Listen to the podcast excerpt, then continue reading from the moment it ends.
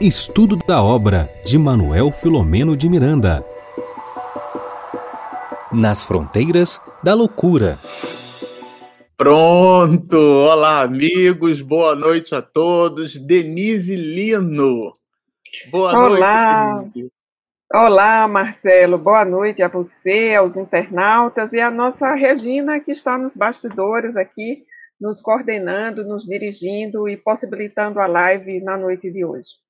Então, a, De, a, a Denise, a Regina está ali representada no canto inferior direito da nossa imagem, ao seu lado está ali representando o opúsculo, o livro protagonista das nossas lives, essa beldade aqui, olha, na capa vintage de Denise Lino e a capa atualizada aqui de Marcelo Shoa e ali à direita a imagem, o nosso protagonista, o nosso querido ultra mega power, dá para chamar ele assim, Manuel Filomeno de Miranda, que pela pena do nosso Divaldo escreveu essa obra aqui sensacional que a gente se permitiu, né, Denise, o desafio de estudar. Bom, vamos começar a nossa live como falando de livros. Nós usamos esse aqui, velho conhecido amigo, a obra Vida Feliz, que é a guisa de introdução das atividades da noite. Eu vou pedir a Denise para fazer a nossa prece e vamos nos servir é, da mensagem de número 60, onde Joana de Ângeles nos diz assim: Vez que outra, dedica algum tempo para meditar a respeito da morte. A morte arrebata os inimigos, os afetos e te chegará num momento qualquer.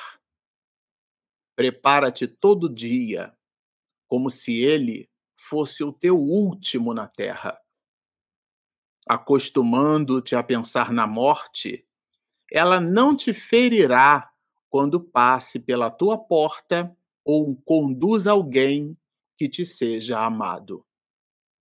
São Francisco de Assis aguardava com tranquilidade com que capinava o jardim.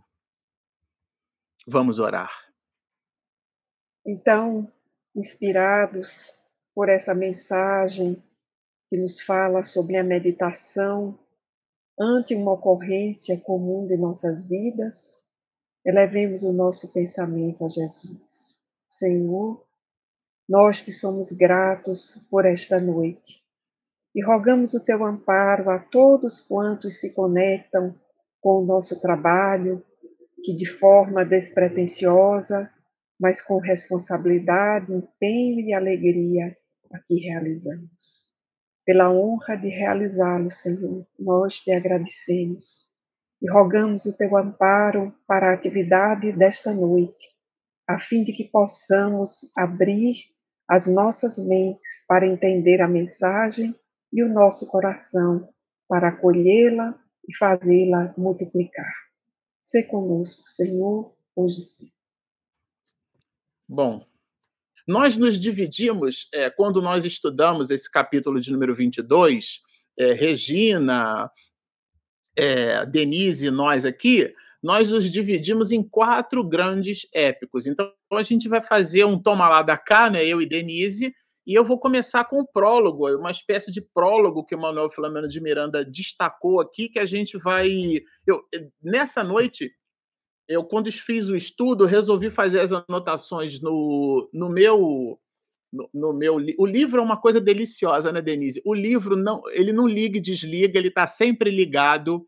O livro é um amigo que ele fica ali no cantinho e quando você pega e abre, ele sorri para você o livro, gente, é simplesmente sensacional. E é justamente ele, nele, que nós escrevemos o nosso resumo, tá certo? Então, bom, feitas essas considerações afáveis sobre a obra, especificamente sobre esse livro, né?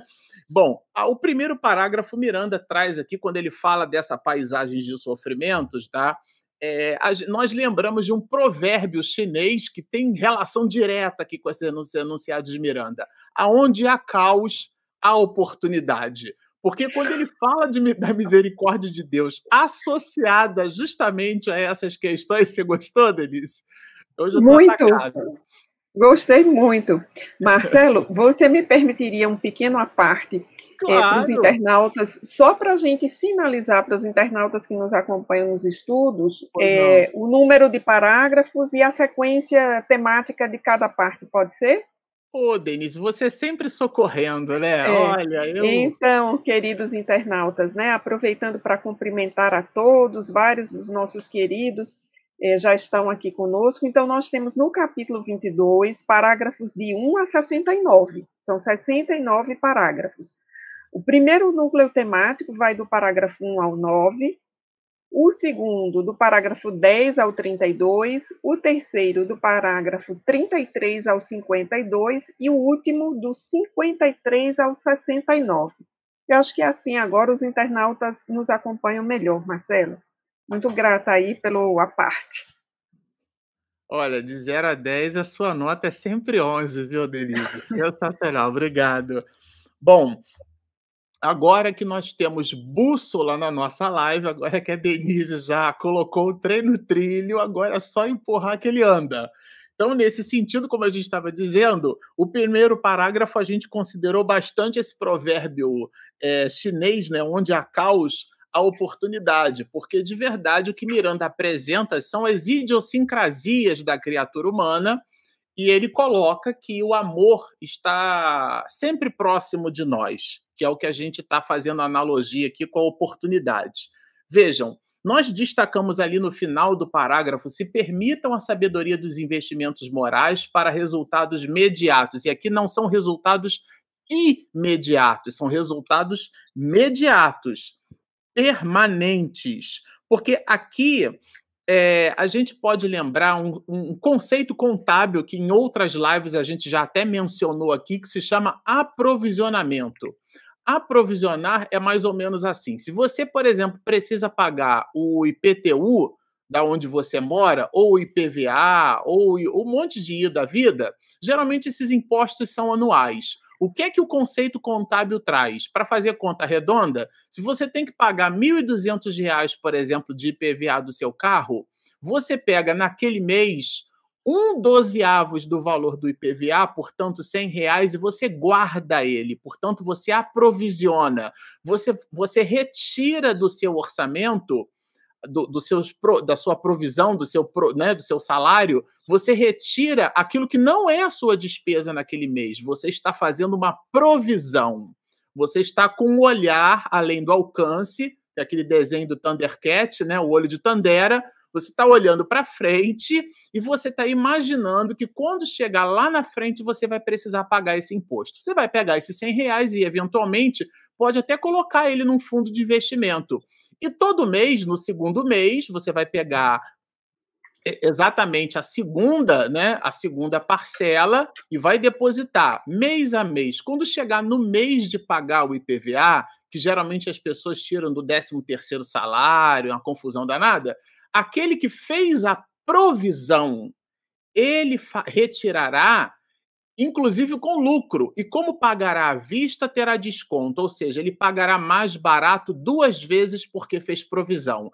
Esse é o conceito contábil que a gente queria associar aqui com o pensamento do, de Miranda, quando nos traz justamente essa ideia dos investimentos morais. Então você faz um investimento em você mesmo. É essa provisão. Você sofre agora, paga o pedágio agora para usar a estrada pavimentada lá na frente. E ele continua. E aqui ele vai conectar esse assunto com, claro, com o clássico capítulo 5 do Evangelho segundo o Espiritismo, que eu não vou aprofundar aqui, eu vou deixar até para Denise depois e mais para frente a gente desdobrar, que são as causas atuais e causas anteriores das aflições. Nós, os espiritistas, a gente tem uma espécie de cacoete de colocar tudo na conta da reencarnação. E existem dificuldades, a tese de Kardec não é minha, que são as imprevidências do agora, o resultado da nossa inconsequência no dia de hoje, não tem nada a ver com reencarnação. E ele vai falar isso. Os gozos indevidos, apressados, portanto, são prévias das frustrações que chegarão, chegarão, inevitáveis. A toda ação corresponde uma reação de mesma intensidade em sentido contrário até que forças opostas atuem por sobre ela. Postulados matemáticos de Isaac Newton, mais especificamente conhecido como terceira lei de Newton, tá certo? Nesse sentido, é, é uma reação, é um processo é natural, ou seja, está íncito em a natureza. Por isso que Miranda afirma categórico: chegarão inevitáveis. A imprevidência, esse processo contábil, esse aprovisionamento que, do ponto de vista espiritual, alguns de nós não nos deixamos é, fazer, nós não recorremos a essa provisão moral. E Miranda cita isso aqui como sendo um investimento. Você pega aquele dinheirinho, guarda. Esse dinheirinho, claro, ele, ele é, está aqui valorado de maneira qualitativa, são as virtudes, são os tesouros, aqueles tesouros imponderáveis da alma, e a tese não é minha, ela é de Jesus.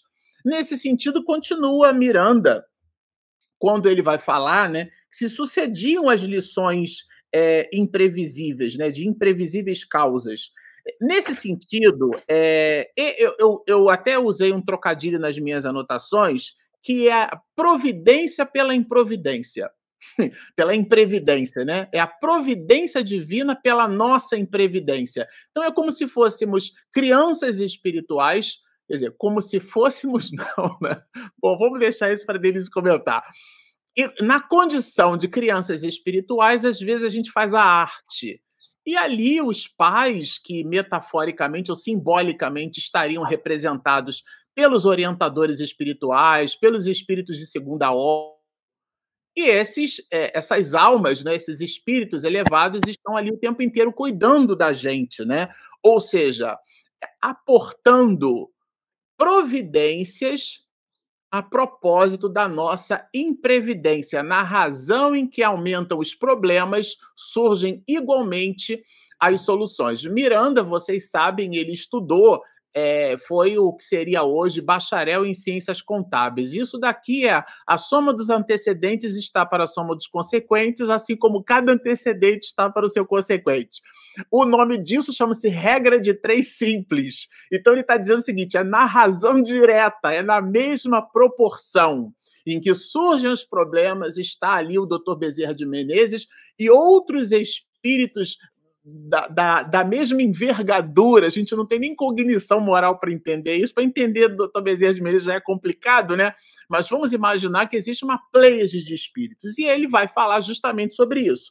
Aqui, de novo, nós já destacamos algumas vezes, porque Miranda faz questão de destacar. O Centro de Comunicações captava rogativas. De novo, ele cita. A gente já aprendeu que nada do que Miranda coloca é ali para preencher o texto. Então, tem ali realmente um ponto de atenção. A obra traz várias vezes esses comentários, e na sequência, ele vai falar de um ponto que é um tratado de psicologia, que é a subjetividade da, da, da dificuldade. Quando a gente fala subjetividade em filosofia, é porque está relacionada ao sujeito, né? Quando você analisa uma cadeira, você pode analisar aquela cadeira feia ou bonita, grande ou pequena, alta ou baixa, é a sua avaliação. Portanto, é o sujeito que está avaliando o objeto.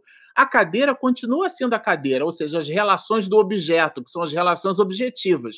Mas a maneira como o sujeito analisa o objeto, essa relação é uma relação subjetiva, pertence ao sujeito. Exatamente é essa consideração que Miranda faz. Olha, dava-me dava-me conta de que nem sempre é o grau de gravidade do, pro, do problema que desarvora a criatura, mas o valor que se lhe atribui.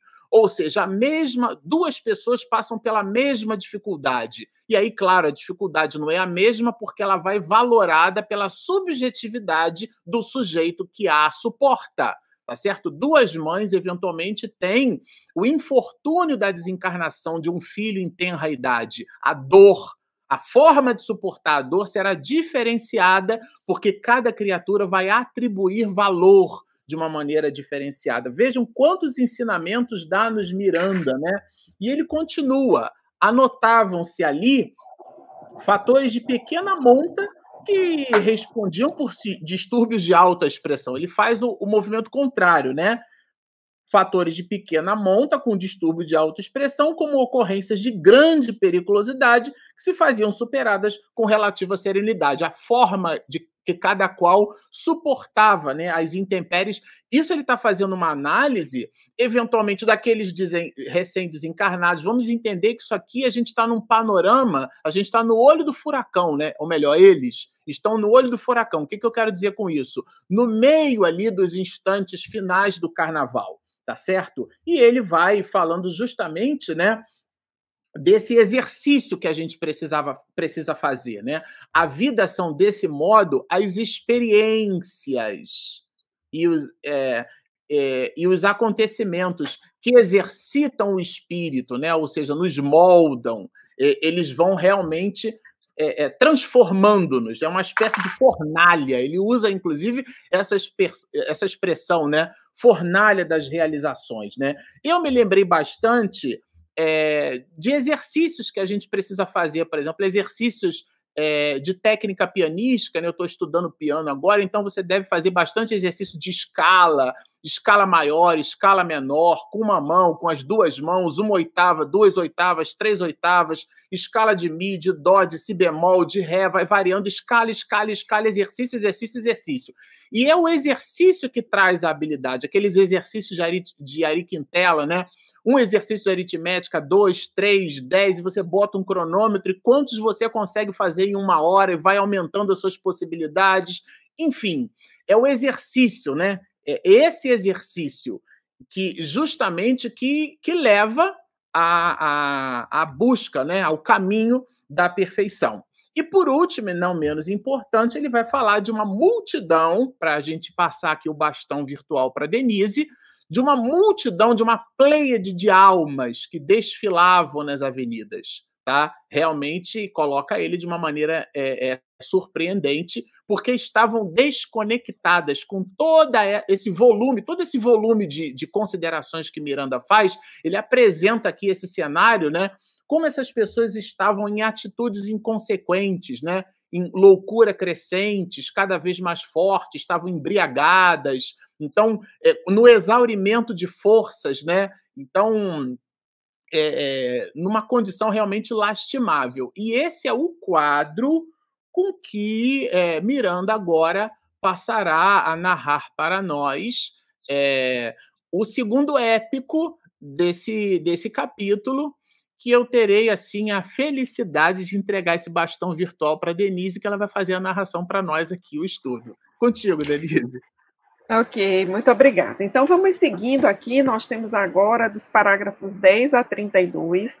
Como sempre, Marcelo, quero fazer duas observações que, por mais que eu me esqueça, à medida que o estudo começa, eu me lembro delas. A primeira delas é que nós não podemos desperdiçar a leitura do Vida Feliz feita inicialmente.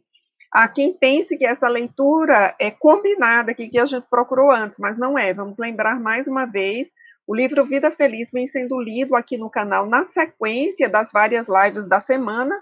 Não raro, porém, a da segunda-feira, a mensagem sempre tem dado certo com um, um, dos temas centrais do capítulo. E a nossa mensagem do Vida Feliz hoje, a de número 60, ela fala sobre a morte. Então, isso que eu quero chamar a atenção, porque tem muito a ver com essa segunda parte que nós vamos comentar agora. Então, no Vida Feliz, o espírito Joana de Ângeles, através de Divaldo Franco, nos diz para que, vez ou outra, nós dediquemos algum tempo para meditar a respeito da morte. Não vou seguir aí com a leitura, porque os nossos internautas podem, com muita facilidade, localizar esse texto e vão perceber o quanto tem a ver com o capítulo. A segunda observação que eu quero fazer, nós não podemos deixar de chamar atenção, é o título do capítulo atendimento coletivo.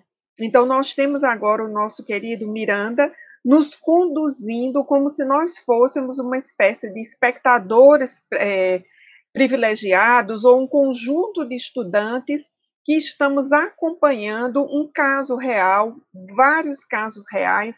Vamos ter um atendimento coletivo hoje, a partir da descrição de Miranda. E é importante, Marcelo e amigos, chamar a atenção que até aqui no livro nós tínhamos acompanhado casos individuais. Mesmo o caso de Fábio, que está lá nos capítulos anteriores, em que desencarnou juntamente com os amigos, o atendimento ali ainda foi um a um. Aqui nós vamos ter um atendimento diferente. Mas antes que nós cheguemos a esse atendimento coletivo, vamos fixar o nosso olhar em mais um personagem secundário que surge aqui no nosso texto. Então, acompanhando esse parágrafo de número 10, que é o primeiro que está na tela, nós observamos o nosso Filomeno afirmar: fomos visitar algumas enfermarias, e aí lembremos que essas enfermarias agora são as enfermarias do posto de emergência, não são enfermarias do hospital onde estava Noemi, onde está Julinda. São as enfermarias daquele posto de socorro montado pelo doutor Bezerra de Menezes, onde tem aquela torre de comunicação. Então, é nesse posto aí onde ele foi visitar, é, juntamente com o doutor Bezerra de Menezes, algumas enfermarias, onde se recolhiam desencarnados daqueles dias e outros que foram trazidos para o socorro, socorro após os largos tempos em que se excruciavam, ou seja, em que sofriam. Então, nós temos aí agora um panorama né, que já começa a aparecer esse atacado. Então, vamos começar a reconhecer né, como esse atendimento no atacado, esse atendimento coletivo aí, é, vai aparecer. E é muito interessante essa relação entre um atendimento que se dá no coletivo, de modo no atacado, como dissemos, e também esse varejo, as singularidades. Então, como é que, é, daquilo que é o coletivo, que se chega a esse individual, a esse singular? Um canal importante são os familiares reconhecidos, vejam só. Por vezes, o atendido ele não tem méritos seus, não tem aquela folha corrida, não tem aquele aprovisionamento, não é, Marcelo? De bom trabalho, de superação da sua transformação moral, mas os familiares reconhecidos e credenciados ao atendimento dos seres que lhes eram queridos, cooperavam na assistência dispensada. Então, se nós fôssemos assim muito inteligentes emocionalmente, eu creio que nós tiraríamos duas lições aqui. A primeira delas é que o que vale no mundo espiritual é a nossa folha de méritos. Então, nós deveremos nos empenhar nisso, porque precisaremos em algum momento de assistência no mundo espiritual. E digamos que nós sejamos carentes uh, dessa possibilidade de ampliar os nossos méritos. É muito importante reforçar os laços de família e dentro dos laços de família, esses familiares reconhecidos. Então, nós temos aqui um estímulo à gratidão, né, porque é pelos familiares que esse atendimento começa para aqueles que escasseiam os seus próprios recursos. Então, vejamos que nós vamos seguindo aí no texto, quando passar a página, nós vamos conseguir acompanhar o nosso Filomeno dizendo que os, enfermos, os enfermos que ali estavam é, abrigados, eles é, eram envolvidos pelo halo espiritual do doutor Bezerra de Menezes. Então, vejamos que coisa importante. Eram os atendidos nas mais diferentes situações, e o doutor Bezerra de Menezes, vejamos que o texto diz, num halo de suave e indescritível claridade, cuja diafaneidade não tem como ser explicada. Então, ao próprio Manuel Filomeno de Miranda faltam palavras para descrever essa condição, que aqui também faltando palavras, eu vou dizer especial, especialíssima do doutor Bezerra de Menezes, que à medida é, em que ele se apresentava naquele lugar, ele dispensava as esperanças, as consolações, o socorro aos que ali estavam. Aí, Marcelo, quero chamar a atenção para o início do parágrafo 13, porque eu acho que vem uma informação aí muito importante que faz a gente pensar é, sobre o, a importância dos adjetivos, aí de uma locução adjetiva, como diria você, né? nós temos na ala dos agitados sob controle. Então, deve ter uma ala dos agitados que não estão sob controle. Né? A gente já começa a pensar aí é o contrário disso. Então, na ala dos agitados sob controle, vejamos bem, o, o Manuel Filomeno de Miranda ele vai adentrando naquela enfermaria e é como se ele nos conduzisse a uma aula prática relativa à vida após a morte. E aí ele vai destacar um caso que é muito importante agora, é um, como dissemos, um personagem secundário, mais um que surge aí no livro, porque um, uh, um homem né, chama a atenção do Filomeno, que embora medicado, gritava tentando segurar o ventre, onde se notavam sinais de tremenda hemorragia. Então, vejamos que informação nós temos aí. Do ponto de vista espiritual, nosso amigo Filomeno de Miranda descreve o funcionamento de uma enfermaria no mundo espiritual, onde estão recolhidos espíritos recém-desencarnados, nesse pano de fundo que é o Carnaval do Rio de Janeiro.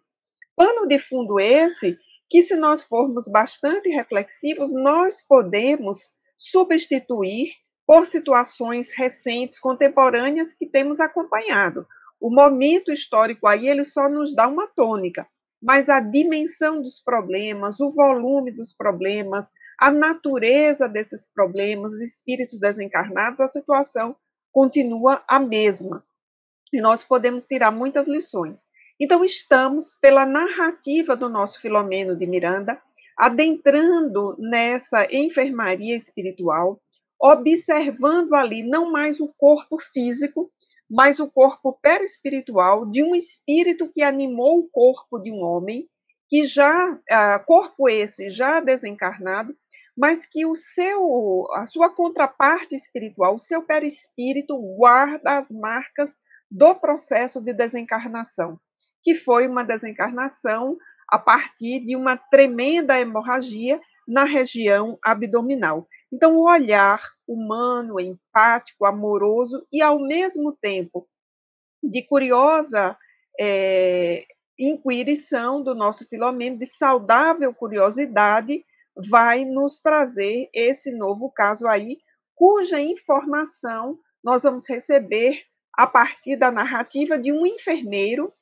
portanto, um outro personagem é, secundário que aparece aí no texto agora, enfermeiro esse cujo nome nós não conhecemos.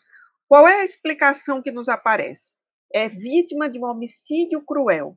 Então vejamos bem a situação. Parece aquela situação bem inocente, não é, Marcelo? Vejam só. Um, um homem foi passear com a esposa e a filha, observando os desfiles de bloco de carnaval. Se a gente quisesse fazer uma enquete aqui, né, Marcelo, a gente poderia pedir os internautas, é, coloque aí no chat quem já foi fazer uma coisa dessa. Não, vou só olhar os blocos, vou só olhar o São João ali, né, nas festas juninas, é só a micareta, eu vou ali só olhar. Então foi uma coisa desse tipo bem inocente que esses personagens aí fizeram. Eles foram olhar os blocos de carnaval e uma vez que eles estavam na rua, como qualquer um de nós numa circunstância dessa, nós estamos expostos à própria circunstância. Então o que ocorreu?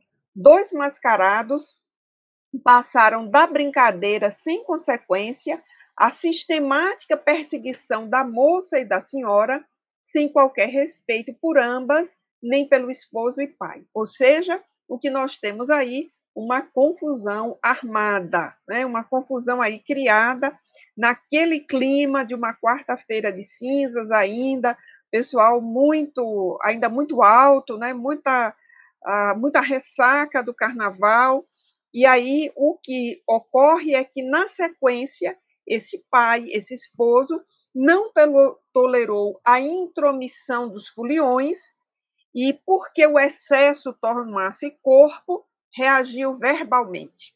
Então, começou a confusão, e aí já temos destacado na tela a informação importante: um dos mascarados, indivíduo de má índole, se encontrava armado, enquanto o comparsa atracou-se com o cavalheiro, surpreendido, esfaqueou-lhe o ventre, quase esterpando.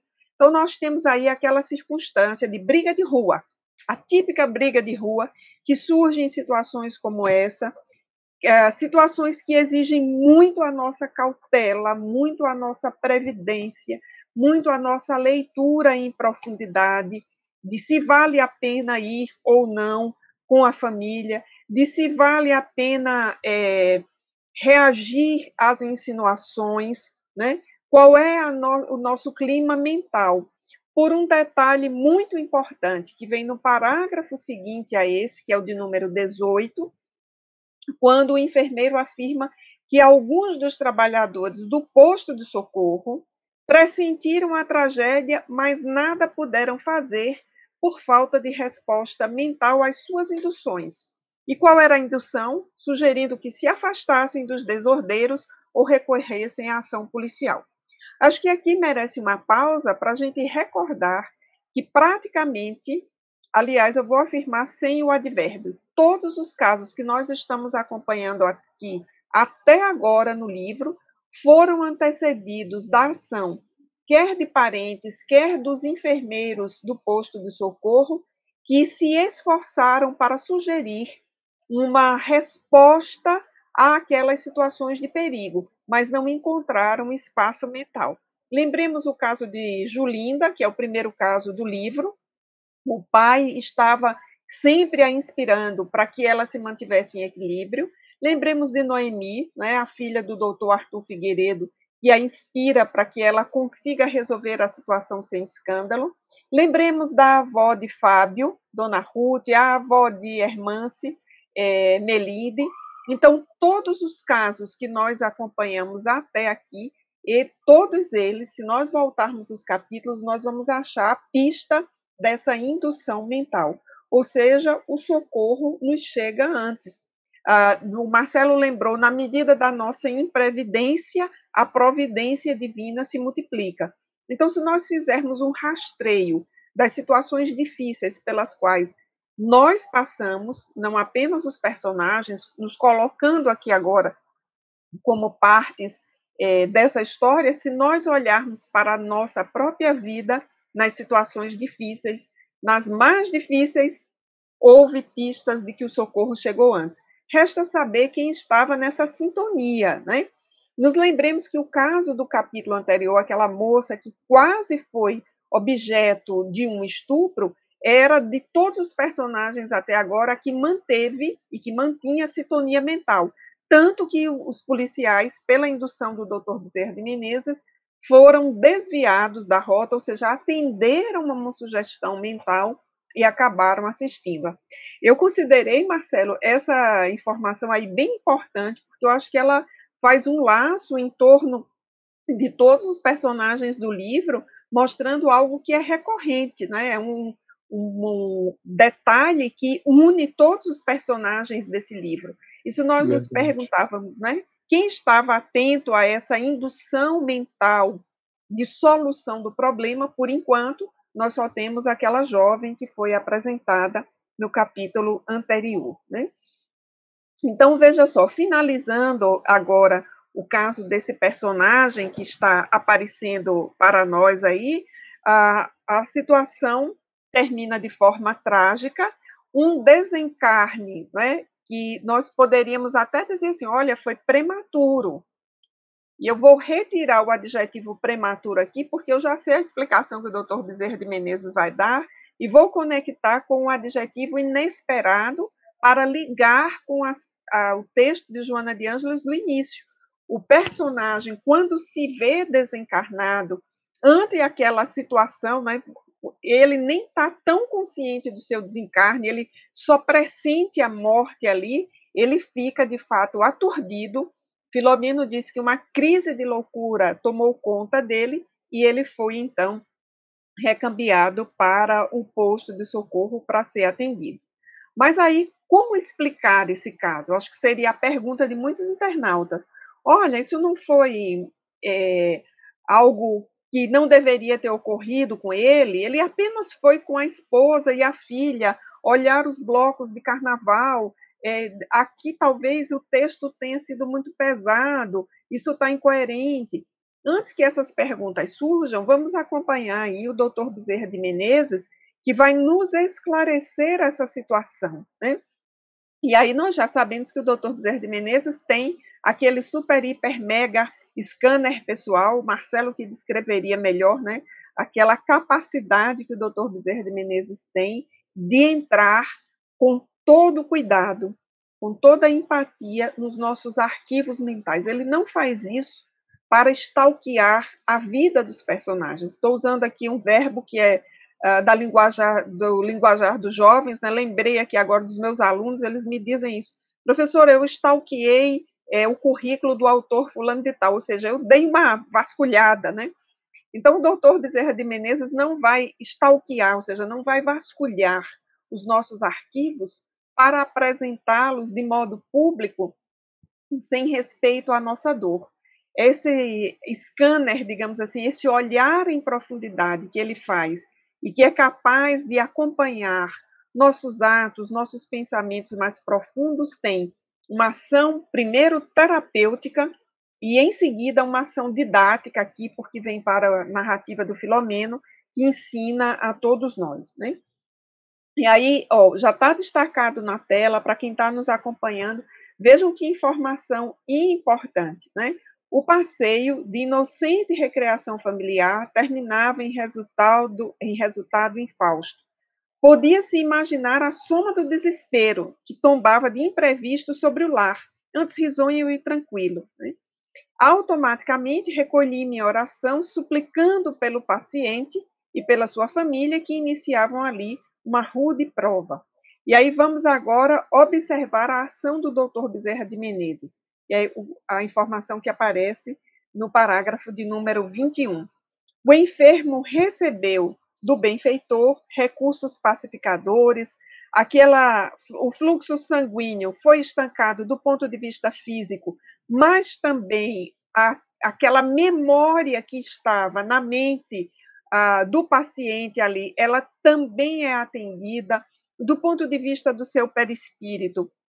A técnica de homeostase do o passe do Dr. Bezerra de Menezes consegue também reorganizar as energias é, do, do paciente que ali estava, e nós vamos então aprender agora com o doutor uh, Bezerra de Menezes, a partir da pergunta do Manuel Filomeno de Miranda, as razões, né?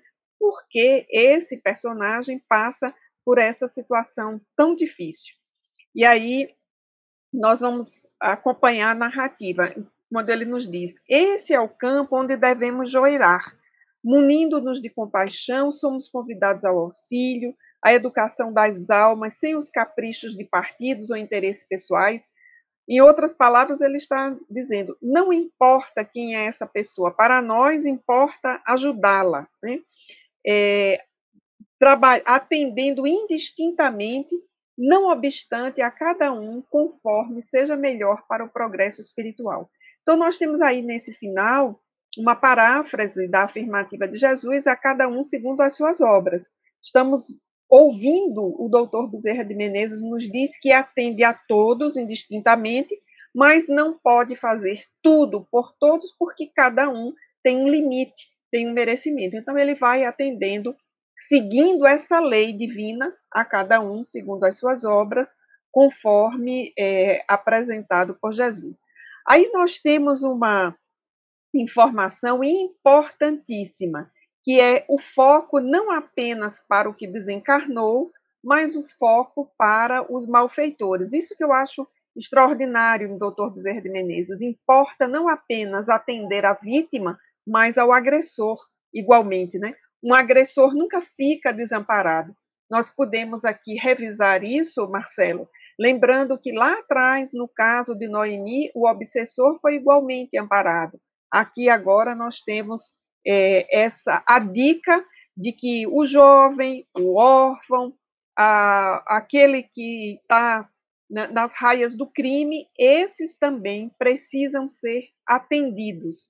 E aí nós poderíamos aqui destacar todo o amor do Dr. Bezerra de Menezes para com a criança e ao jovem, o futuro.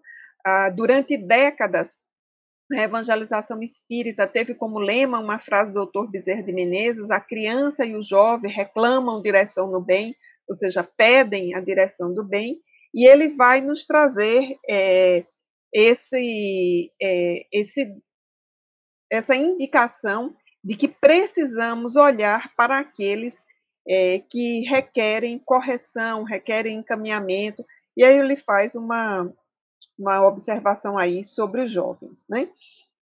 Eu vou adiantar um pouquinho ah, em função do nosso horário, que Marcelo também tem a outra parte do capítulo que é bastante longa, e chamar a atenção ainda dos nossos internautas para o parágrafo de número 31. Esse parágrafo é muito importante, porque é ele que vai é, dizer dessa, desse desencarne aí difícil, né? Que é exatamente uma, um acerto de contas naquilo que nós chamamos de a lei de ação e reação, no, no passado, no presente desse que desencarnou.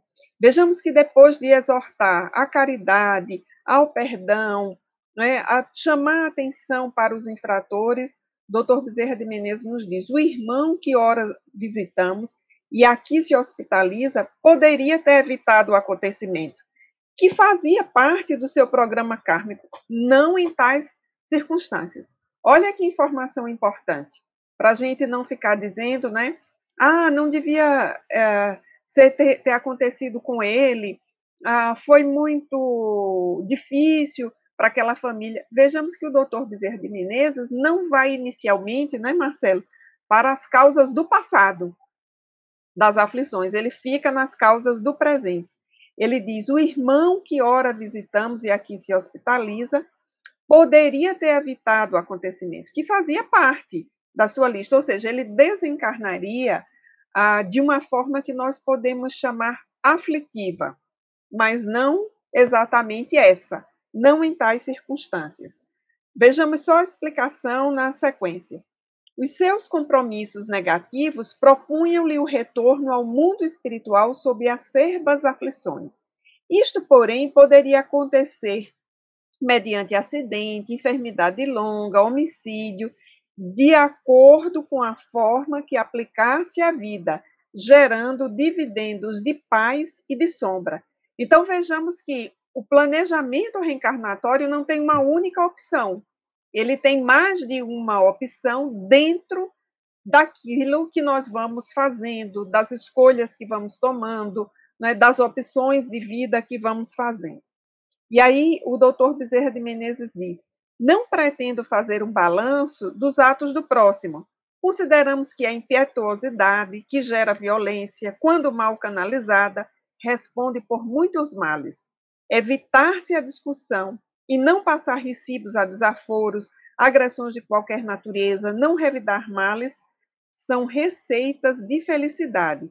Às vezes, oferecendo medicação de sabor amargo quase intragável, no entanto, de resultados excepcionais.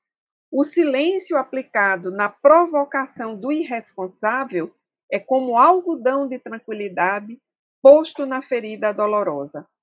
A vida ensina que sempre ganha aquele que cede, que serve, que perde, por mais estranho que esse comportamento pareça ao utilitarismo imediato. Isso significa dizer que essa circunstância poderia ter sido evitada, e ao mesmo tempo significa dizer que as forças naturais da sociedade poderiam ter sido chamadas. Por exemplo, já foi dito no capítulo, se aquela família tivesse se afastado daquele local e acionado a polícia, a situação teria sido resolvida. De uma outra forma, o doutor Bezerra de Menezes quer nos dizer aqui não é para a gente ficar calado, sem acionar as forças que devem resolver a situação. Ele está nos chamando a atenção para que não sejamos imprevidentes. Então, é em função de uma imprevidência, sob a justificativa de, uma, de um inocente passeio em família, que nós temos agora aí, Marcelo, uma tragédia em família que servirá com a sua grande dose de sofrimento para que todos possam escalar as montanhas da amorosidade que aguardam as forças de todos nós. Então, em síntese e com destaques, era isso, dos parágrafos 10 a 32. Volto com você, Marcelo. Excelente, Denise. Bom, dando prosseguimento aqui ao estudo do capítulo, a gente vai conversar agora é, do parágrafo 33 até o parágrafo 52, quando a gente devolve o bastão virtual, digital, para a nossa Denise. É, Trata-se aqui de um trabalho extenso, né, de um trabalho é, intenso, que Miranda narra, então, de verdade, esse amigo que está aí com A em maiúscula é, na, é, é o doutor Bezerra de Menezes, né, que convida Miranda e outros companheiros, já que está na segunda pessoa do plural aqui, a tarefa nova. E aí ele vai fazer uma narrativa justamente desse atendimento, pegando carona aí nas observações de Denise, quando a obra trata aqueles atendimentos que são feitos no atacado e outros que são feitos no varejo, né? Então, é o atendimento em várias perspectivas. E aqui a gente vai perceber um, que é justamente um atendimento que, que foi feito é, ali no, na pluralidade das possibilidades, quer dizer, no, no, atacado mesmo, né? É feito em lote, é feito para muitos, né? E simultaneamente. Então, o doutor Bezerra de Menezes convida os companheiros para um novo grupo de, de atendimento. E, bom, o primeiro destaque que a gente queria dar é, é justamente essa relação é, de trabalho é, em múltiplas possibilidades que o Dr. Bezerra de Menezes realiza, protagoniza e Miranda nota e anota na obra de uma maneira muito, muito consistente. Então, quando ele vai falar é, dessa condição, quer dizer, trata-se de atendimento a grande número de sofredores. Então, eles é, é, aqui é realmente é, um atendimento é, no atacado, né? Quer dizer, e, e, aqui a gente já vai perceber uma espécie de, de instrumento né, que o doutor Bezerra de Menezes usa. Bom, eu vou, eu vou comentar daqui a pouco. Aliás, Miranda vai comentar daqui a pouco é, esse instrumento. O ponto alto aqui é, é, é, que ele vai comentar que Miranda vai comentar que eles aí já, já estavam, ou melhor, já estiveram por conta justamente do caso Hermance, que nós já estudamos ali na, naquelas imediações que ele chama ali de cercanias, né? Quer dizer, naquele raio, considerando a, a, o epicentro, o local onde, onde a circunstância se deu, naquele raio ali, quer dizer, naquelas cercanias e eles estavam agora adentrando naquele reduto de, do horror. É, é, é, bom, considerando o doutor Bezerra de Menezes ali, né, no olho do furacão é o lugar mais tranquilo que tem no furacão, tá certo? Então é, vamos imaginar que eles estão ali no, ou estivessem ali no olho do furacão, que é um lugar é, com uma com menor energia mecânica proporcionada ali pelo deslocamento do, do ar, né? já que vocês aprenderam na escola que o vento é o ar em movimento. Então, ali no meio é onde está mais tranquilinho, é exatamente pela presença do Dr. Bezerra de Menezes ali, é onde estava bem tranquilinho, tá certo? Então, mas Miranda não deixa de falar justamente que tratava-se ali de um reduto do horror. São palavras assim para a gente ter uma ideia do que é que ele está querendo dizer, né? Ele vai dizer que, inclusive, é, da dificuldade é, dessa sobreposição de faixas vibratórias, que inclusive eram nauseantes e, e, e proporcionavam é, uma dificuldade até respiratória. Gemidos e imprecações misturavam-se em aterradora intensidade. Então, ali é, ele, ele coloca, né, o benfeitor instruiu-nos para que avançássemos em fila indiana. Eu achei essa, essa anotação assim, eu fiquei meditando, né, o porquê da filha indiana, e aí, claro, eu, eu na mesma hora eh, me lembrei, eu não vou detalhar aqui, mas me lembrei de um livro de Malbataan, O Homem que Calculava, e a ideia é justamente eh, esse andar com ordenação, porque quando você anda em fila indiana, é, é um um, quer dizer, tem alguém na sua frente, que por sua vez tem um outro na frente, que por sua vez. E, e no final tem alguém que está lá na ponta, que de fato conduz todo aquele grupo. Então, aquela pessoa que certamente estava à frente era o doutor Bezerra de Menezes, e o restante estava sendo guiado por ele um passo após passo. Então, aqui mostra que existia assim, um caminhar ordenado e essa ordenação, né, substantivo derivado de ordem, essa ordenação vem da condução, literalmente falando da condução do Dr. Bezerra de Menezes. Era ele, o Dr. Bezerra, que estava conduzindo todo mundo. Se você ainda tem dúvida sobre essa expressão, caminhando à frente deixava marcas luminosas no marnel sombrio. Se você ficou com dúvida sobre essa colocação, o texto é colocado aqui pelo próprio Miranda. Né? É o doutor Bezerra de Menezes que está à frente, deixava pegadas de luz, e o outro que vinha atrás nessa proposta de filho indiano. Então, ele, ele dá aqui uma ideia até da ordem com que eles se deslocavam é, do ponto de vista mecânico mesmo, é, é espacial, vamos dizer assim, a relação que eu chamo de relação 3D, né, relação tridimensional aqui, né, bem posta, né? E eles então é, estavam sendo guiados, tá certo? Bom, no parágrafo 41, de quando em quando, né, ele vai falar dessa asfixia, né? É, que que preenchia o ambiente, né? um lamaçal pútrido, era realmente um local de horror.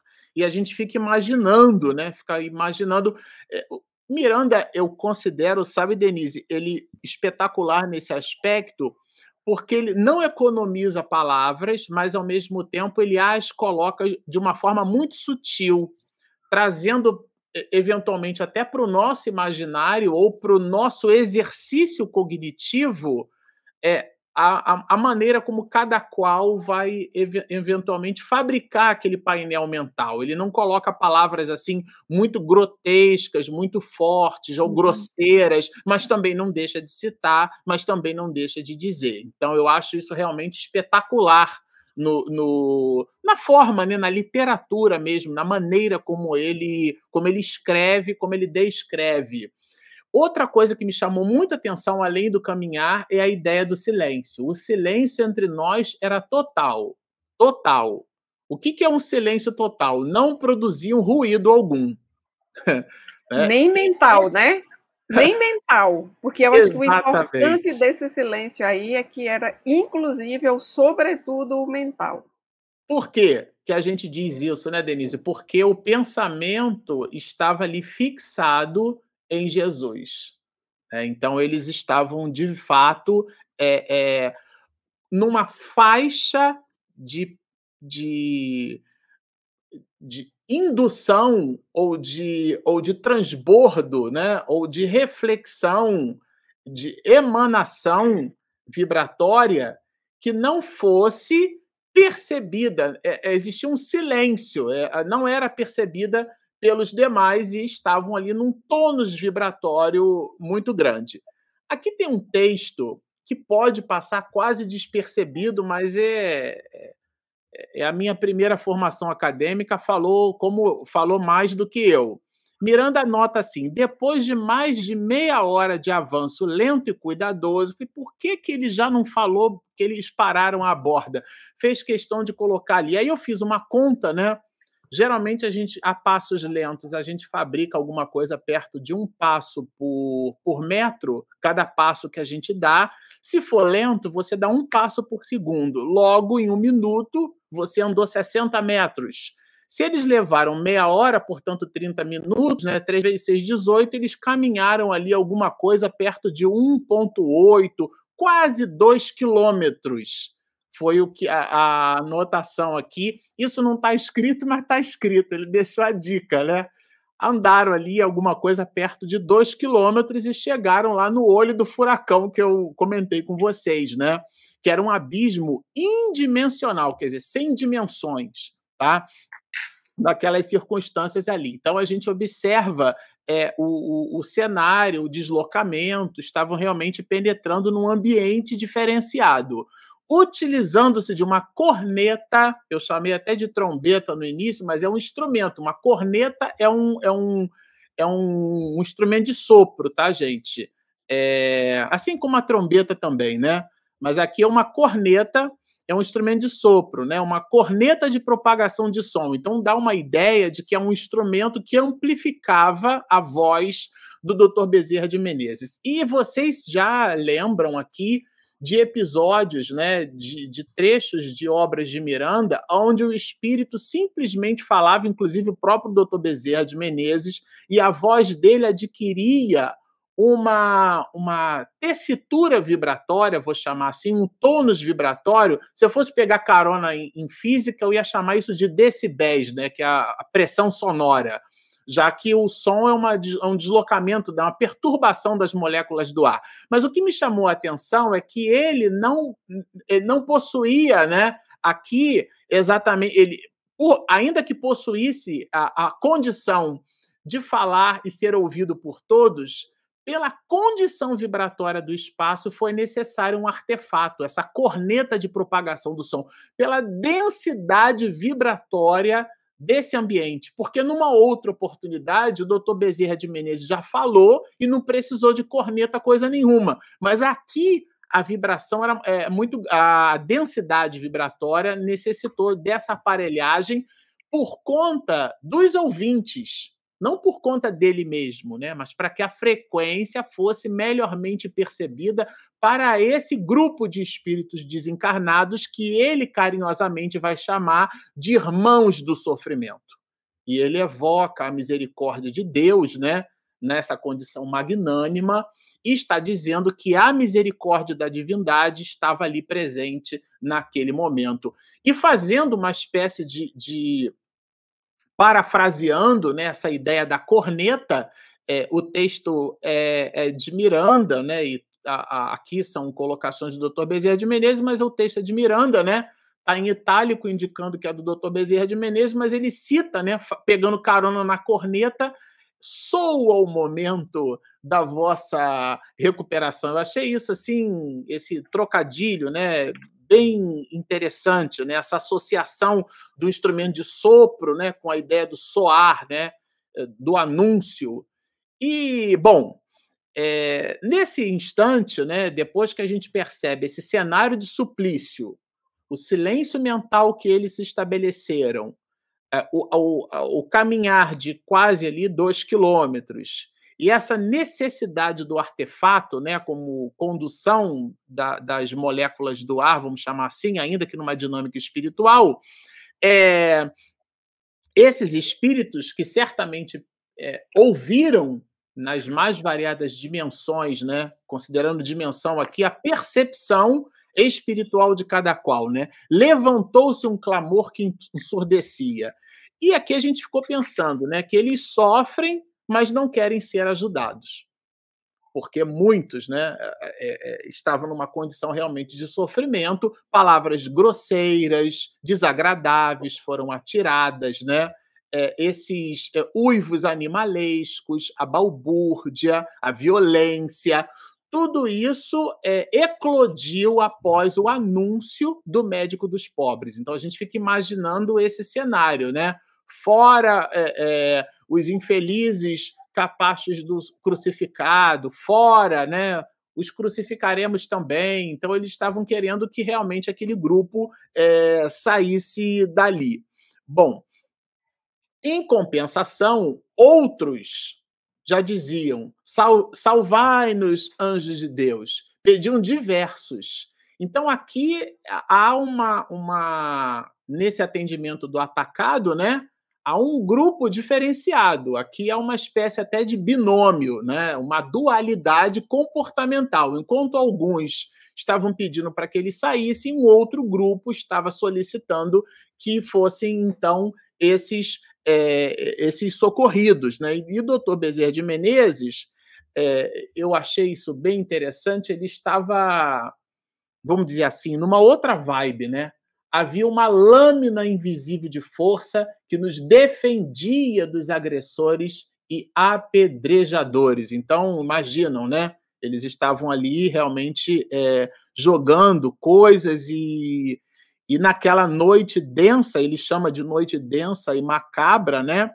O mentor exteriorizava opalina claridade. Então ele estava, o doutor Bezerra realmente estava numa outra vibe, estava numa outra pegada, para me servir de uma expressão assim que os jovens usam, né? Então, era... E aqui eu passo realmente, a, devolvo né, a palavra para a nossa Denise, é, que a gente já vai entender o que, que aconteceu aqui, né? O que, que Miranda faz, como é que é isso, Denise?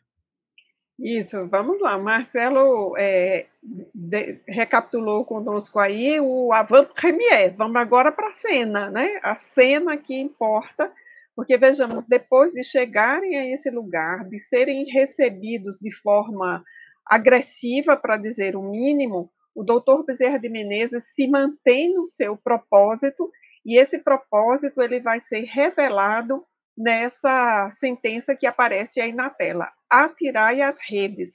E eu estava relendo aqui, Marcelo, e colocando um duplo asterisco para minha reflexão. Vejamos que a ideia da rede, a imagem, a representatividade nos faz voltar a Jesus e o seu chamado para Pedro, né? Ser de pescadores de homens, de almas, né? Então nós temos essa ideia da rede aí, e ela é muito apropriada em vários sentidos, não só nesse metafórico, mas também do ponto de vista referencial, porque nós estamos num espaço pantanoso. Então, para aqueles espíritos que estavam mergulhados naquele pântano serem retirados, era preciso, de fato, uma rede para fazer esse processo de operação. Nós não temos muita dificuldade de imaginar isso em função de outras tantas operações que nós conhecemos no mundo físico através das imagens uh, de documentários, das imagens televisionadas. Então vejamos que os destros cooperadores lançaram as redes e, ao contato com a substância asquerosa, adquiriam brilho lampejando sobre aquela parte do paú. Então, confesso a você, Marcelo, que eu continuo naquela ideia de que nós teremos bons roteiristas, aos quais a nossa querida Regina, nossa diretora, né, vai juntar-se para fazer os efeitos especiais dessa imagem aí, a rede, né, tocando o pântano, que tinha ali aquela substância asquerosa, e é era o momento em que a rede adquiria o seu brilho. Então, eu fico imaginando isso na tela, né, no cinema, na, na TV, no computador, o quanto essa imagem seria bonita e ao mesmo tempo é a coisa do contraste, né? O ambiente pantanoso, asqueroso e a rede sensível e brilhante. Então nós temos aí aspectos de uma complexidade e ao mesmo tempo de uma complementaridade. Ou seja, para aquele pântano tão denso, uma rede tão suave era o instrumento uh, capaz de retirar aqueles espíritos. Aí nós temos na sequência uma ordem, isso é muito importante. Do ponto de vista linguístico, Marcelo, para você que gosta desses comentários, nós não vamos ter no parágrafo 56 um convite, nós vamos ter uma ordem. Olha o imperativo aí em português, né? uma ordem, uma injunção: segurai as redes, se estiverdes resolvido a mudar de vida, a crescer para Deus. Então havia uma ordem e havia uma condição. Então segure a rede aquele que estiver movido né, do desejo sincero de mudar de vida. Então, era um momento de socorro, de resgate mesmo, que aqueles espíritos estavam passando lá. Aí o texto, na sequência, nos fala de uma azáfama desesperadora, e eu sempre fico pensando numa operação de resgate, né? E sempre que eu ouço a um especialista em resgate é, comentar uma dada operação, eu fico muito atenta à questão da ordem, Marcelo é, não se faz um resgate de forma apressada. E você que foi militar deve saber disso, né? A situação é de caos, mas ela precisa ser conduzida com ordem, com rotinas, com procedimento, com equilíbrio, e é isso que nós estamos vendo aí, desde a fila indiana até o, todos os procedimentos. Vejamos que a rede não é lançada antes que o doutor Bezerra de Menezes dê ordem para isso, né? É preciso que ele apresente esse comando e depois que ele faça essa exortação aí é, injuntiva para que aqueles que estão no pântano possam é, segurar essas cordas, né? E o texto nos diz que dezenas de espíritos seguraram as cordas, agarraram-se a elas entrelaçadas com sofreguidão. E, que no, e para nossa surpresa, o que vai aparecer na, na cena seguinte, né? Vamos aqui acompanhar aquela cena eu estou imaginando na tela do cinema, né, aquela movimentação, nem todos os espíritos conseguiam manterem-se agarrados, porque em alguns as redes desfaziam-se ao seu contato. Aí eu já vou aqui antecipar a pergunta de algum internauta que poderia dizer assim: Será que essa rede estava é, frágil em alguns pontos? Né? Será que essa rede estava quebrada, estava é, com defeito, estava, sei lá, esgarçada em algum ponto? Mais à frente nós vamos ter a resposta para isso. O, a informação que nós temos agora é que nem todos que se agarraram à rede conseguiram manter-se agarrados. Na sequência, foram dali retirados e essa operação, Marcelo, durou apenas um quarto de hora, ou seja, demorou 15 minutos. Você fez a contagem anterior, eles demoraram meia hora para ir, aproximadamente 1,8 quilômetros. A operação em si, jogar as redes, resgatar os que lá estavam, demora 15 minutos, mais meia hora de volta. Então, a gente já infere em menos de 60 minutos essa operação é, estava, aliás, um pouco mais de 60 minutos, né? meia hora para ir, 15 minutos de atividade meia hora para voltar. Nós temos aí uma hora e 15 minutos, corrigindo aqui, é, em menos de hora e meia nós temos essa atividade realizada. E aí nós temos ainda algo que é muito bonito, que, que toca o meu coração, é o olhar do Dr. Bezerra de Menezes para a cena que fica, quando ele diz, apiede-se o Senhor de todos vós dizer, daqueles que não puderam ali ser resgatados. E ele dá ordem de partida. E aí a gente já entende, vem na fila indiana, os que estavam na rede vão ser trazidos. Outras obras de Filomeno, estou lembrando especificamente aqui de Tormentos da Obsessão, também do livro No Rumo do Mundo de Regeneração, que narra é, a, operações como essa, e no mundo do, no rumo do mundo de regeneração, aliás, foi estudado aqui no capítulo ano passado, e aí nós temos a descrição de como esses são trazidos, né, a, a partir desse resgate que é feito. Então, nós temos aqui a equipe que volta, né, vai deixar aquela região do pântano, uh, uh, palavras graves, impropérios, obscenidades, acusações infames. Vejamos até obscenidades, né? No mundo espiritual, é, Filomeno e doutor Bezerra não estão indenes a isso. Então vejamos o nível mental, emocional desse lugar onde a excursão se faz. E é quase que a gente conclui, Marcelo, que todo o processo foi montado para essa operação. Então, atender Julinda, Noemi, Fábio, a Hermance foram operações paralelas ao grande objetivo que era esse, essa incursão ah, na quarta-feira de cinzas aí. Nós estamos acompanhando para quem está de olho naquele nosso cronograma. Agora, acho que a informação mais importante já está aí na tela destacada, parágrafo 65, para quem estiver aqui nos acompanhando, né? É exatamente o questionamento do nosso querido Filomeno e a informação que ele vai receber aí do doutor Bezerra de Menezes. De que são formadas essas redes? De que são feitas? São feitas de substâncias retiradas do fluido cósmico, fortes, porém delicadas. Eu achei isso o máximo, Marcelo. Veja esse contraste entre redes fortes, no sentido de que elas poderão resgatar aqueles que lá estão, mas elas são altamente de delicadas porque elas são sensíveis às irradiações mentais daqueles que as tocam. Então, se as irradiações mentais daqueles que as tocam não era de uma vontade genuína de mudar de vida, vejamos que não é a vontade de sair dali, é a vontade de sair dali e mudar de vida, a rede simplesmente se desfazia. Isso é ultra mega power, tecnologia do mundo espiritual que a gente desconhece aqui na Terra.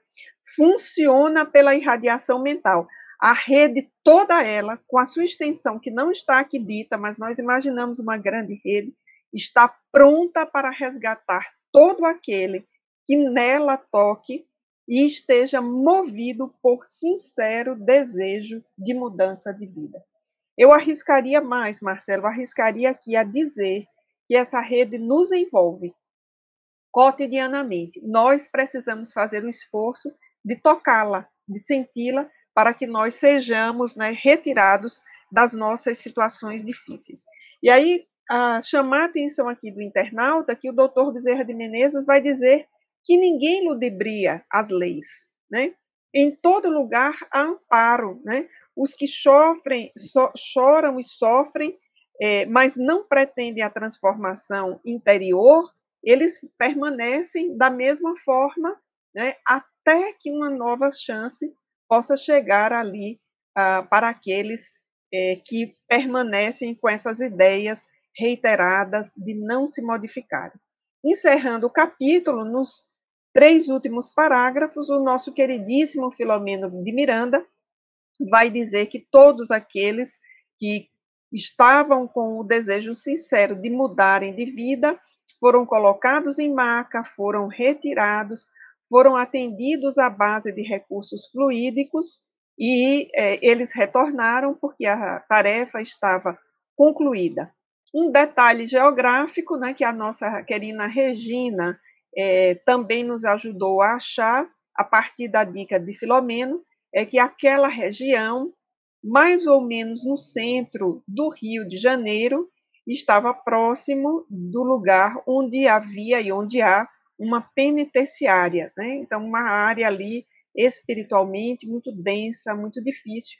E o nosso queridíssimo Filomeno ficou a meditar e nos apresentou essa narrativa tão tocante ao nosso coração, esse atendimento no coletivo, atendimento coletivo, conforme o título do capítulo, Marcelo. Volto com você. Que maravilha!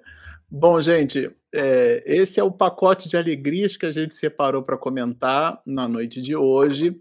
A gente agora vai para esse nosso segundo bloco, que é o bloco de perguntas e respostas, mas eu vou deixar aqui um beijo, um queijo, uma vibração carinhosa para nossa querida amiga Denise, a gente naquela proposta aritmética de dividir para multiplicar, é, na área de ciência da computação, a gente usa uma expressão, a gente chama de thread, né? A gente vai abrir um outro processo em memória, vai abrir um outro programa, vai abrir uma, uma outra perspectiva. Então, nesse exato momento, a Denise segue aqui num conjunto de outras atividades, a menina não para, e a gente, então, é, segue para o nosso para nossa sessão de perguntas e respostas, viu, Denise? Um beijo para você. Beijos, beijos. Até segunda. Regina, pode soltar a vinheta de perguntas e respostas. Beijo. Momento de interação. Perguntas e respostas. Pronto, vamos lá, amigos. Amanda, Am... ah, é, a gente colocou essa Aqui na plataforma a gente faz, coloca uma, uma estrelinha, né? E é a plataforma que coloca a estrelinha. É, a gente anota, anota e anota os comentários de vocês, as perguntas. E aqui, a da Amanda, nós notamos e anotamos para que, através da Amanda, Amanda Hashimoto, eu acho que deve ser assim que pronuncia, né, Amanda? E representando todos os internautas que estão conectados conosco aqui nas mais variadas partes do Brasil e do mundo, já que a Amanda fala do Japão. Então aqui nós estamos quase nove horas da noite. Eu imagino, né, Amanda, que eu não sei exatamente no Japão o seu fuso, mas pode ser que você esteja aí próximo de nove horas da manhã, né? Então, nesse exato momento, estamos todos a mais de 1.600 km por hora. e a Amanda, então, representando os nossos internautas, deixa aqui um, um beijo para a gente, viu? E, e, diz que adora o estudo, que está sempre ligada conosco lá do Japão. Então, estamos todos conectados. Bom, a mamãe, como sempre, marcando presença, pergunta assim: o desencarnado se ressente quando não tem em seu auxílio um familiar? Ótima essa sua pergunta, mãe. É, eu me lembrei, quando a gente estava selecionando ela né, para fazer aqui, que na segunda parte do Livro dos Espíritos existe uma classificação colocada, né, incitada por Kardec trazida pelos espíritos de escola, que existem aqueles de nós que não gostamos de pessoas, né? Que ficamos assim no insulamento, ficamos destacados e tudo. E claro, isso não fortalece, não promove, não constrói o nosso crescimento espiritual. Nós nos verticalizamos em relação a Deus através da horizontalidade das relações humanas. Nós precisamos viver em sociedade. Isso está colocado no próprio livro dos Espíritos, agora não mais na parte segunda, mas na parte terceira, aonde Allan Kardec traz as, das leis morais, uma delas que é a lei é, de sociedade, a ideia de nós vivermos em sociedade.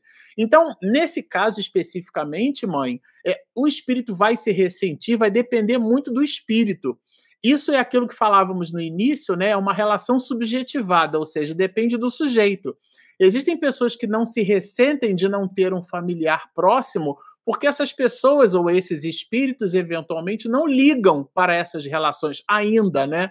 Possuem dentro da sua construção intelecto-moral, ainda não possuem um provimento, vamos dizer assim, emocional com vistas a essas questões. Então, ainda que tenha alguém ali, eventualmente tem alguém conectado, mas esse alguém pode estar numa tessitura vibratória que não seja percebida por essa pessoa e ela acha que está sozinha. E mesmo achando que está sozinha, ela não se incomoda com isso, porque aquele espírito, eventualmente, né, eu estou extrapolando, porque o senso comum nos faria pensar que sim, a maioria de nós, poxa, vai querer sempre alguém do nosso lado, né, ser recebido por um familiar que foi antes e tudo mais, seria uma delícia. Mas aqui eu estou trazendo um raciocínio que é fora do senso comum o daqueles espíritos que ainda não se ligam a essas mesmas questões emocionais, ainda que para esses espíritos, claro, existam companheiros do mundo espiritual que, vibrando numa outra faixa de frequência, não sejam percebidos por este, mas a, ele, aquela pessoa, aquele espírito, né? Agora não é exatamente pessoa, né, porque está desencarnado, é, ele então vai achar-se sozinho, vai imaginar-se sozinho, mas ele está acompanhado. Ninguém está só, né? a gente não está só. A nossa percepção é que vai dialogar dessa ou daquela forma. Então, é, essa é, é uma das colocações que ela vai, sabe, mãe, muito subjetivada, depende muito do sujeito, do equipamento emocional de cada um. Daniel está sempre com a gente, Daniel Rosa. Na intercorrência dos benfeitores socorristas, há uma assistência espiritual tanto à vítima no plano espiritual quanto aos autores do delito? Há um influxo do sentimento de perdão e compaixão? Ótima sua pergunta, Daniel. Miranda, a gente aprende com Miranda, até quando ele protagoniza ali as explicações do Dr. Bezerra de Menezes, que os espíritos de ordem superior, eles não colocam assim, ah, esse aqui é o algoz, esse aqui é a vítima. No atendimento espiritual, eles não, não é, estabelecem essa relação dual. Nós temos muito essa, é, esse pensamento, né? sobretudo o ocidental, o oriental nem tanto, a filosofia oriental ela é um pouquinho mais complexa, mas a filosofia ocidental, ou modus vivendi, o senso comum ocidental, estabelece um, uma, uma espécie de binômio é, ou está certo ou está errado. Né? Ou seja, aquela situação, quem é o algoz e quem é a vítima. E Miranda sempre vai nos ensinar que no tratamento espiritual, na abordagem espiritual, a gente observa que há é, uma espécie de vítima deles mesmos. Nós somos vítimas de nós mesmos. Então, o que existem são espíritos que interfaceiam com as leis de Deus. Então não é exatamente, ah, eu estou cuidando do, do eu estou expulsando o obsessor, sabe? Em função do obsedado. Então, o obsedado é aquele digno de, de, de dó, digno de pena, digno de, de cuidado. E o obsessor é uma espécie de demônio que eu tenho que livrar. Não é assim que funciona, sabe, Daniel? É claro, você nos acompanha aqui no canal, você já aprendeu isso com Miranda. Não é assim que a espiritualidade trabalha. Num drama espiritual, a assistência é para todos, inclusive a Denise até acentuou aqui muito bem uma fala do Dr. Bezerra de Menezes, onde ele não estabelece distinção.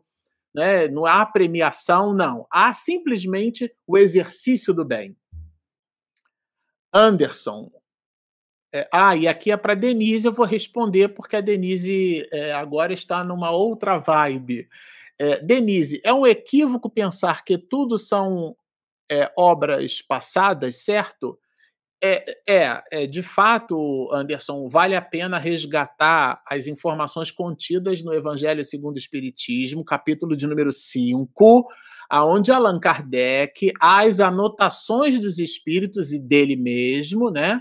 Allan Kardec traz para nós um binômio perfeito causas atuais e causas anteriores das aflições. Então, aqui, Anderson, é, o que é que a Kardec, nesse capítulo 5 do Evangelho, ele nos traz? Dificuldades nossas nessa existência que são o resultado direto da imprevidência do agora, ou seja, dessa mesma existência. Não são dificuldades colecionadas ou resultado de alguma coisa que a gente fez no passado, tá certo?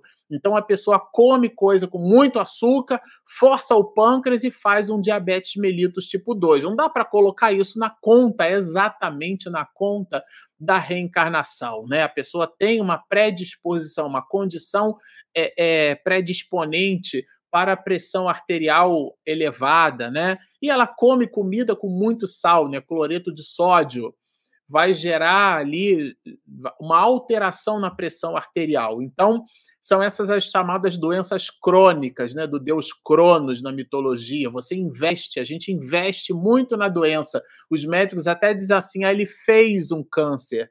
Fez, porque somos nós quem, quem fabricamos as doenças em nós mesmos. Acho super apropriado assim, esse linguajar, né? Dentro da área médica, é claro, tem uma outra perspectiva, mas nesse sentido, algumas muitas doenças, elas são explicadas no dia de hoje, ou seja, nessa existência, não são exatamente coisas que são resultado de uma encarnação passada, são, como diz Kardec, resultado da imprevidência do agora, né? Essa, essa ausência de provimento, lembra do aprovisionamento que a gente colocou? Então a pessoa não investe nela mesma. Então, quando chega no inverno das dificuldades, ela não tem a provisão. É aquela história do garfanhoto e da formiga.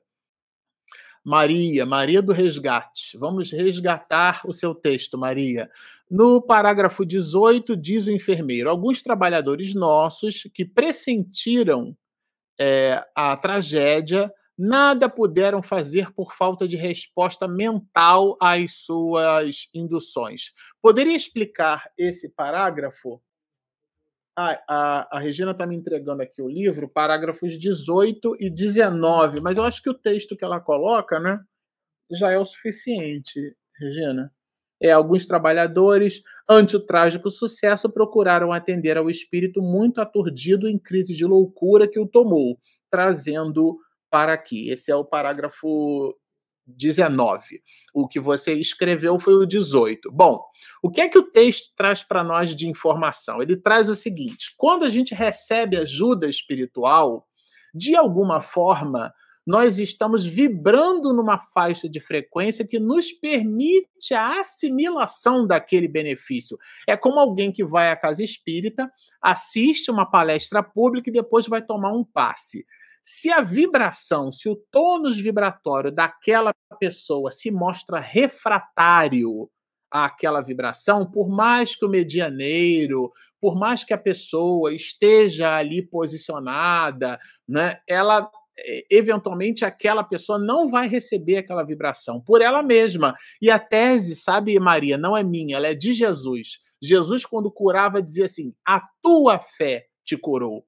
Porque a pessoa precisa abrir um sulcro, um tônus vibratório. Então, ainda que existam pessoas ali prontas para produzir a assistência, se aquele que eh, vai assistido efetivamente não se colocar na posição de alguém que, que solicita assistência, né? Ela não vai entrar numa faixa de percepção. Então, é, é, eu já disse isso aqui no canal algumas vezes, a pessoa está assistindo uma palestra, está lendo um poema e de repente diz assim: Nossa, eu senti uma, uma presença espiritual do meu lado maravilhosa, senti uma alegria muito grande e tudo mais uma emoção enorme. E eu, eu acho que era um espírito que estava do meu lado.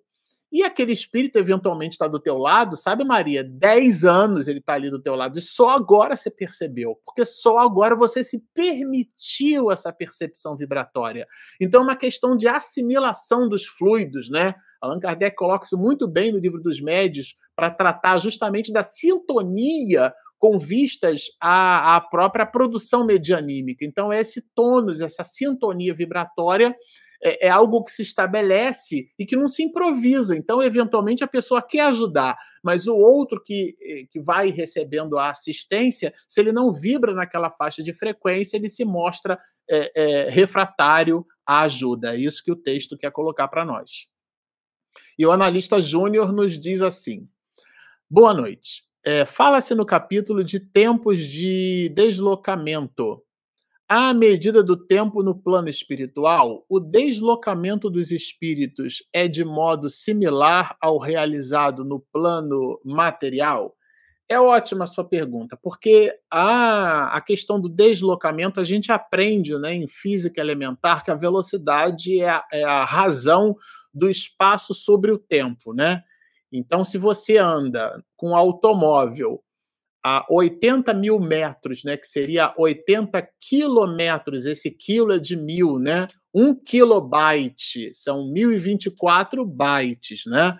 Então, a ordem de grandeza, né? 80 quilômetros, 80 quilômetros ou 80 metros. E, claro, a gente já aprendeu em física que o sistema internacional de medida não tem S, né? Nada de botar horas, viu, gente? É 80 horas, você bota só o H hora, quilômetro, decâmetro, milímetro, centímetro, decímetro, nada disso leva a S. Mas o sistema de medida, ele é humano. Então, por exemplo, uma polegada são 2,54 centímetros. Um côvado, que é uma expressão que está muito na Bíblia, né? É uma expressão que vai, que vem aqui, ó, desse dedo até o cotovelo, né? É um côvado. Um pé, por exemplo, que é alguma coisa ali perto de de um terço do metro. São medidas, inclusive, que a gente chama de medidas antropométricas, porque se servem da avaliação do corpo humano. E claro que isso cria encrenca, porque o pé de uma pessoa é diferente de um do outro, tá certo? O polegar é diferente, a mão, o côvado, né? Essa, então, essas distâncias, a forma que a gente usa para medir as coisas, ela é valorada em cima da nossa condição de percepção. Então, a gente aprende é, analista assim, olha, que em física as grandezas dependem de um referencial. Já escrevi diversos artigos aí para revistas falando sobre isso. Se eu desenho um segmento de reta, ele é grande ou ele é pequeno? Mas se eu desenho um maior e pergunto em relação ao primeiro, né, o segundo é grande ou é pequeno? Bom, em relação ao primeiro, o segundo é maior. Então, o princípio em física é as grandezas dependem de um referencial. E aqui eu estou estabelecendo esse koan todo para te devolver como uma reflexão. Se o mundo espiritual e o mundo material são grandezas diferentes, como é que eu vou comparar proporções de grandezas diferentes? Então, é, a, os espíritos, de modo geral, falam que o tempo, como é transcorrido no mundo espiritual, ele se dá numa outra dinâmica, de uma outra forma, mas estabelecem associações. Ah, o espírito passou no mundo espiritual, o que equivale, aí ele estabelece uma relação a eventualmente é, oito anos. Por exemplo, André Luiz ficou né, no umbral, o equivalente a oito anos. Né? Então há uma comparação, sim, há uma relação de similitude. Mas a percepção de espaço-tempo, que é uma percepção sensorial, inclusive, né? E no mundo espiritual, a apreensão dessas valorações sensoriais, elas se dão numa outra dinâmica, então nós estaríamos aí, sabe, analisando grandezas diferentes que se estabelecem em proporções realmente distintas.